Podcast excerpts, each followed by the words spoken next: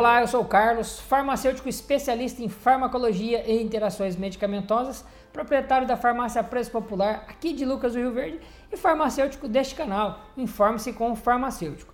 Todos que nos acompanham já sabem que o nosso dever e a nossa missão é levar uma atenção farmacêutica gratuita e de qualidade, acessível a todos através da internet.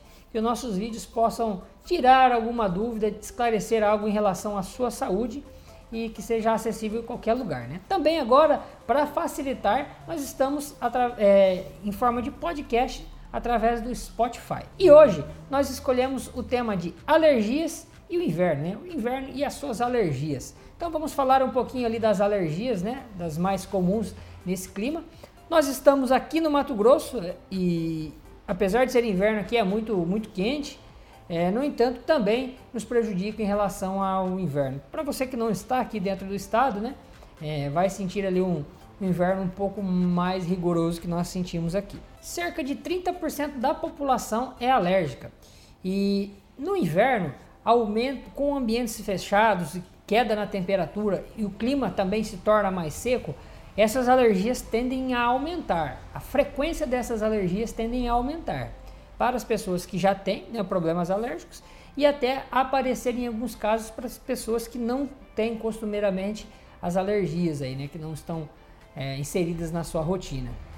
O fato é que nenhuma alergia tem cura, mas a boa notícia é que nós podemos controlar né, e manter, mantê-la no controle com algumas situações que são simples. Né? Os sintomas, da mesma forma que eles vêm, eles desaparecem mas com algumas medidas, é, algumas manhas que a gente utiliza aí, né, para quem já é alérgico, para quem tem problema de alergia, sabe que nós estamos falando, pode melhorar bastante é, a qualidade de vida aí de quem tem problema alérgico, principalmente no inverno. Eu vou citar aqui três das principais alergias que acontecem agora no clima do, do inverno, né, nessa estação que a gente está.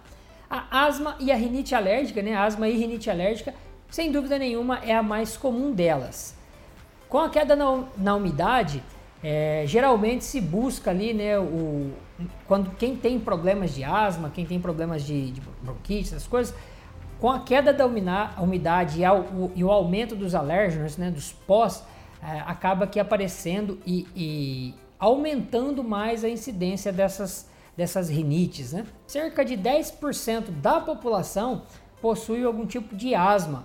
Então, nesse, nessa época, na época do inverno, é, é comum os pronto-socorros, né, os hospitais, as, os, as clínicas estarem lotadas é, com pacientes é, com, essa, com esse probleminha, né, com essa doença. E, das, e, e 78% das pessoas asmáticas apresentam algum tipo de rinite também. Esse é um dado muito interessante e muito relevante, inclusive. Urticária ao frio é a segunda doença, é o segundo tipo de alergia, né? Urticária ao frio ou alergia ao inverno é, é uma doença, é um tipo de alergia, né? Que é, ela é ocasionada principalmente pela queda na temperatura, né? Então, além da, da baixa umidade, né, do tempo muito seco, também quando cai a temperatura aparecem essas urticárias. E a característica principal dessas urticárias são aquelas, aqueles avermelhados na pele, né? Aquela, a pele fica toda vermelha, com erupções, é, que ficam até feias. A pessoa que não está acostumada, que tem pela primeira vez, acha até muito estranho, porque realmente é, é bem complicado ali para quem passa esse tipo de alergia. Bronquite alérgica. É como nós sabemos, né? A incidência do frio pode trazer muitos problemas pulmonares é, nas vias respiratórias. O ar gelado e o clima muito seco prejudica muito a respiração, deixando todo o sistema respiratório muito vulnerável. A bronquite se caracteriza pela inflamação das vias que levam aos pulmões. Então, no inverno, a falta de proteção pode facilitar uma inflamação alérgica, né, que seria a bronquite propriamente dita. Eu vou citar algumas medidas, né, como a gente disse ali no início desse vídeo, algumas medidas que podem melhorar, né, que podem melhorar ali a qualidade de vida, podem diminuir a incidência dessas alergias, principalmente no inverno. Primeiro, retirar as roupas né, de inverno do armário antes, né? Antes de começar o inverno, normalmente a gente recomenda que tire Lave bem e passe essas roupas, né, para tirar qualquer tipo de ácaro. Limpe bem o guarda-roupa com fungicida, isso é muito importante. Não deixe pó acumulado no piso, sobre os móveis, também é, aumenta demais a incidência de alergia. Atenção também na decoração do quarto, normalmente é, em locais que chovem muito ali no, antes do inverno, normalmente as decorações do quarto acabam ficando muito úmidas, né, criando aquela aquele ácaro, né. Tomar sol também é uma medida, né, uma medida muito importante. Evitar cheiros fortes, locais que têm é, incidência de cheiro, locais que que estão fazendo, mexendo com produtos químicos, pinturas também, costuma desencadear processos alérgicos. Deixar a casa sempre aberta para que o ar circule bem, não fique aquela casa né, com um ar preso. E também se agasalhar, para que a temperatura corporal não reduza muito.